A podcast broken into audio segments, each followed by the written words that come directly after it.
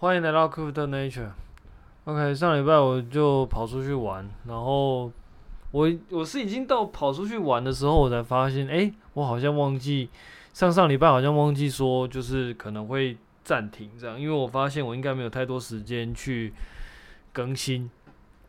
那因为那个时候人已经在外面了，所以我只好就发，就是在那个群组里面发讯息，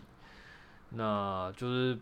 就有点不好意思啊，因为就是这个应该要提前提前讲的，然后我确实也是提前就本来就有规划这件事情，那但是就是忘记去讲说，哎，其实上礼拜可能会暂停这样，不过就是算是有点不好意思。不过 anyway，反正上礼拜跑去跑去花莲啦，那跑去花莲呢，其实就是出去放松一下，因为嗯。其实我以以我自己来说的话，我就是普通的假日来说，大概都是待在家，然后就一直在写程式，所以呃，可真的可以放松时间的其实是蛮少的。有些时候呢，就会想要出去玩，所以上礼拜就想说，应该可能一段时间就要出去晃一下这样。因为有些时候我们在写程式的时候，你你逼晃就是在。你专注的时间太久的话，很多时候你会你会陷入在这个无限回圈里面。当然你，你在写的时候，你一定会希望就是可以继续写下去。但是很多时候你继续写下去呢，它的那个效果其实也不会不会比较好。所以，嗯，我还蛮建议，就是当你觉得有一些问题解不开的时候，其实如果如果真的，你当然必须要花很多时间是一直想啦。可是如果你想了花。确实你也花时间了，那你想了，但是没有什么结果的话，那我就觉得你可能会需要给自己一点时间，然后出去走一下，看一些不同的东西，可能你会有不一样的感受啦。那这一次呢，我出去玩的时候有一个蛮特别的经历，就是在那个应那个叫什么，应该是花莲，应该是瑞穗那边吧。反正就是我就找了一个算是算是那个什么温泉旅馆，那。那温泉旅馆真的是干嘛超偏僻，就是，嗯，其实，在地图上来说好像也还好，可是它就是在一个，就是有有有点在那个树林之间，那那旁边其实都是那种田野，而而而而且那个田野不是那种普通的田野，是那种它有很多树，它有很多就是很多树林这样弄起来的一个，算是一个田野。哦，那那因为我们到的时候，那个时候已经是晚上了。然后进去的时候，整个是乌漆嘛黑，然后连路灯都没有，干嘛的？看开到那里哭出来，干那整个整，因为因因为你知道，就是在花莲那种那种地方，其实如果你没有路灯的话，其实你你开车进去，你大概只就只能就是你的大灯要打开，然后然后远光灯要打开，你就只有这个灯的，因为你没有路灯，所以如果说那个路况不是很好的话，你真的是会蛮怕，因为。因为像我自己的话，我自己的话是租车，那租车你就会觉得，干妈的不就就是你就不想要去刮到嘛，而且在那个地方干，如果说就算你有保险，那保险通常他们会需要就是警察来看才会才才可能可以理赔，那你要怎么讲？就是如果是在那种就是那种荒就是那种荒郊野外，你根本连讲都不知道该怎么讲。干，那就非常尴尬。如果说那个时候只有什么擦撞的话，那我要找警察来，我妈真的是非常尴尬。我大概一个晚上就要耗在那边了，所以那时候真的是开到就是，嗯，就是蛮紧张的，就是怕会 A 到啊什么的，因为毕竟就是没有路灯。那还好，就是目前就是后来其实在开的时候，其实就就是很顺利的，就没有什么问题啦。那算是算是蛮幸运的啦，因为那个时候那就像刚刚讲，如果那个地方 A 到的话，我真的真的是。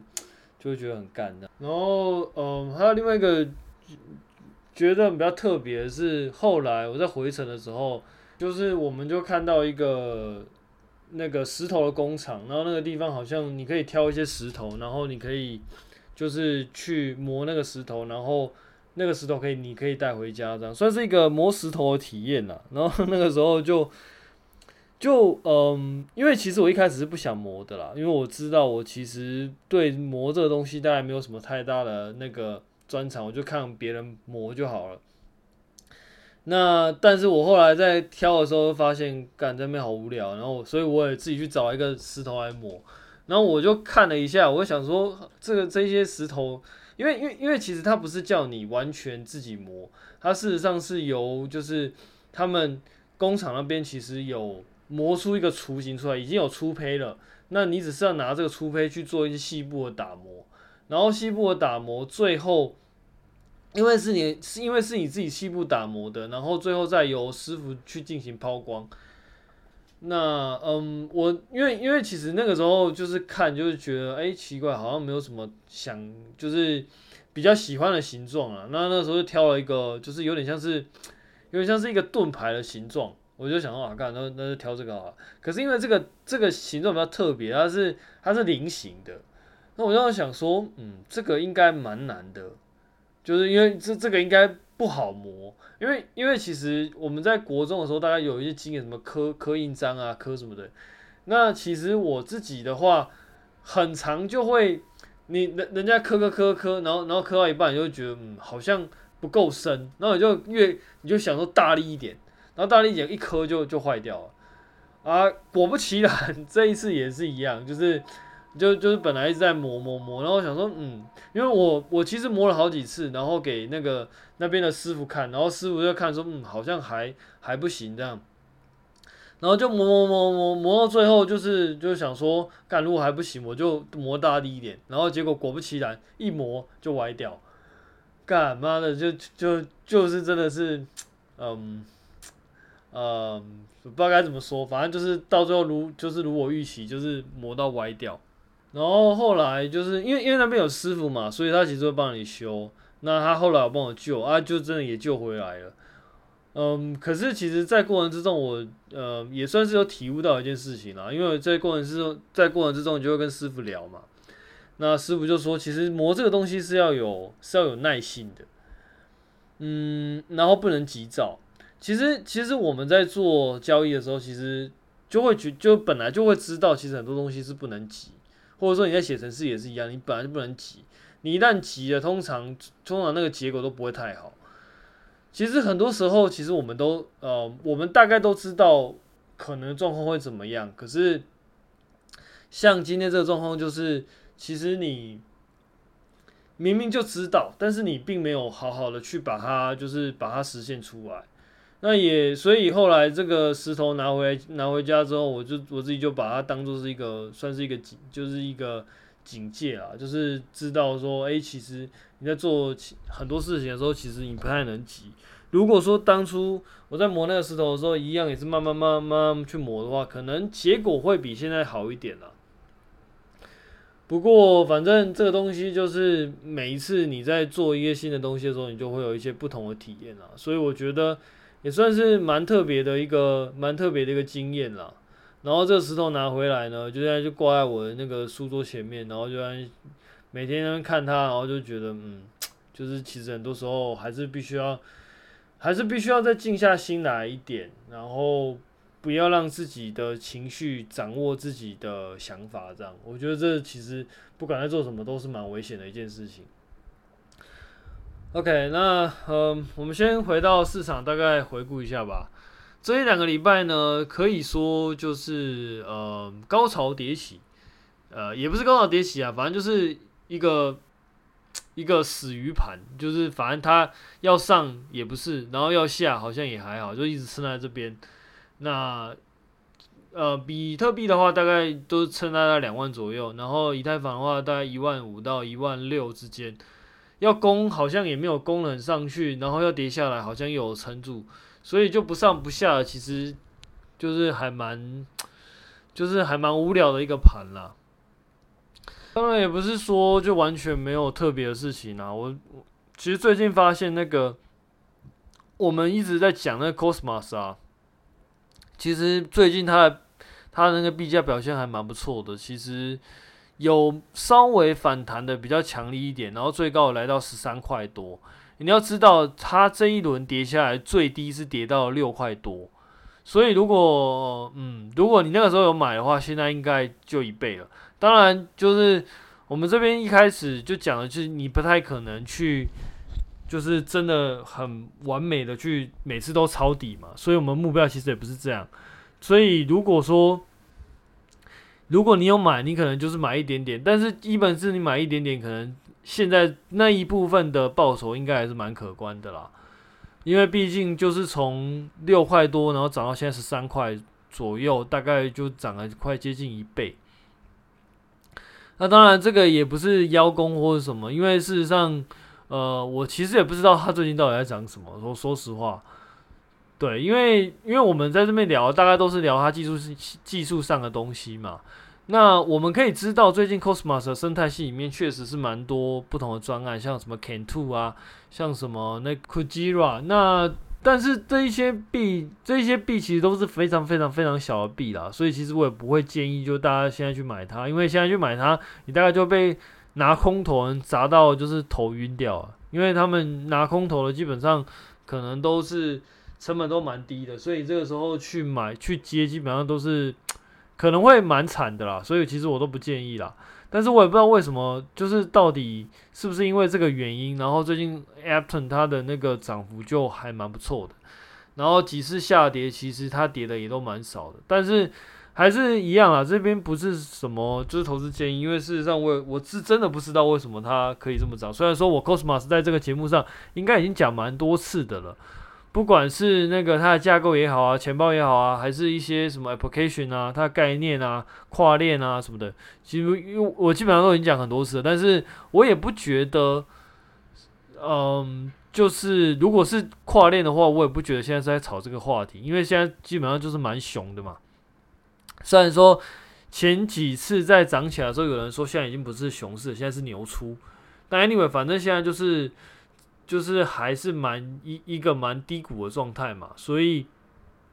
我也不认为他现在是在炒什么跨链，所以说实话，我是真的不知道，我是真的不知道原因啦。那嗯，而且说实话，如果真的要炒跨链的话，应该也不会是在现在，要炒的话，应该也是可能会是在就是比较牛市的时候，那个时候炒可能还会比较会比较爆点一点啊。现在现在炒其实就是还蛮嗯有点。有点不上不下的味道啦。虽然说这个不上不下的味道在熊市里面算是蛮蛮，就是价格算是蛮硬的。另外一个我觉得比较有趣的应该是 Solana。Solana 其实虽然说它跌幅是真的也是蛮深的，但是最近真的是很就是三十这个关卡真的守得非常紧。这个时候我就不就是必须要提到我们另外一个就是算是群友啦。那他真的很厉害，他在三十块放空，然后到目前为止基本上就是完全就是没有获利，就是如果一放空这个部分的话，基本上没有什么获利，所以感觉真的蛮屌的，大家都觉得是不是他撑在那边的？我自己觉得 Solana 算是一个蛮特别的专案了。目目前我们可以看到，其实在很多讨论区上，大家都会觉得 Solana 很不好啊，然后很割啊什么的。割割是割人的割啊，就意思就是说，其实他们很多项目，其实，在一开始初期的时候，那个 VC 他们都有拿到很多那个，就是他们一开始在早期的时候，可能都有拿到便宜的筹码，所以当当他一上线之后，然后就会看到很多 VC，然后一直把币价一直砸砸砸砸砸到砸到就就是币价都很烂这样，嗯。所以很多人就会说这样的方法是很割的，然后很多项目方都在割人，尤其在 Solana。我自己呢是会比较中性的看待这件事情，当然这也是因为我比较少在 Solana 被割了，所以我当然就是讲话就会比较相对来说比较不会那么情绪一点啊。但是我们可以看到，其实很多讨论区上面对于这件事情都会蛮多情绪的，然后尤其是 Solana 链上的东西。通常都会比较相对来说会比较被严苛的看待，当然它本身其实有些地方做的也没有那么好，这也是实话。比如说他常常就会说啊，Solana 很中心化啊，然后 Solana 就是其实有很多那种专案基本上都是就是只有一个人，然后就是用那个项目方可能是一个人，然后去互相堆叠，然后把 TBL 就堆起来，这样是有这个传闻啦，是那个。感兴趣的可以自己去查看，就是会 Solana 好像有相关的一个传闻，这样是什么我就不在这边说了，因为反正那个也是相对来说我比较不建议大家去投的专案了，所以可能就我就不提名字了。反正他的状况大概就是有一个人，他假装自己是有三，可能就是比如说一个人开了三个专案，然后用这三个专案的代币，然后去堆叠 TBL，然后把整个把整个这几个项目都搞得好像一个是一个生态系。然后就是他们互相合作这样，然后到最后发现其实有是是只有一个人，诸如此类的。然后还有什么合约没有没有 open 啊什么之类的。但是我说实话，这些专案其实在其他的链上其实也都都有一些案例啦。所以只是因为 Solana 它就会很明显的被拿来就是就是去检验这样。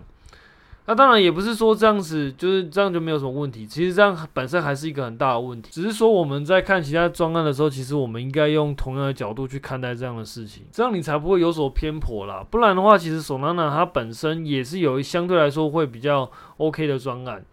然后这一次下跌到目前为止，Solana 大概就是一一直徘徊在三十，算是一个都都是属于一个蛮低的状态。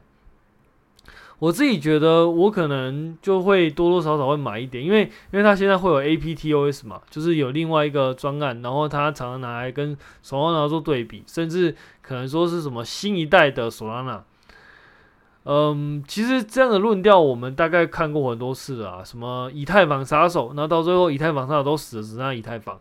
那 Solana 杀手会不会 Solana 杀手也是死了，到时候杀 Solana 呢？我们也不知道。但是我自己会觉得。当有一个东西被，就是当有一个东西出来，然后另外一个东西出来说：“诶，我是某某某某某东西的杀手。”通常我就会比较看某某东西到底是什么，因为目前看起来，A A P T O S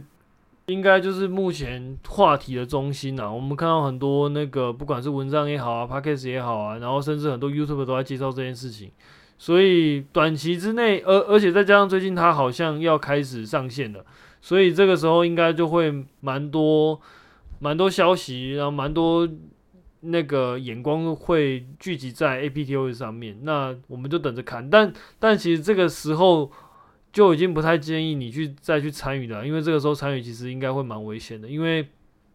当大家都知道的事情，也不是说当大家都知道的事情就有就一定不能赚，只是说当大家都知道的事情，可能就要稍微小心一点了，因为。我们会看到，其实蛮多人都已经在事先提前布局了。这个时候，如果你要进去接的话，那你可能就要自己就要稍微斟酌一下，那可能考量一下可能的风险是什么。但如果是我的话，我可能会觉得，其实 Solana 现在应该可能会是一个还不错的价位。但是到底会不会是会不会更低呢？其实我们不知道。那到底会不会就一路往就是那个 SBF 的防线二 U 去归零呢？其实我们不知道。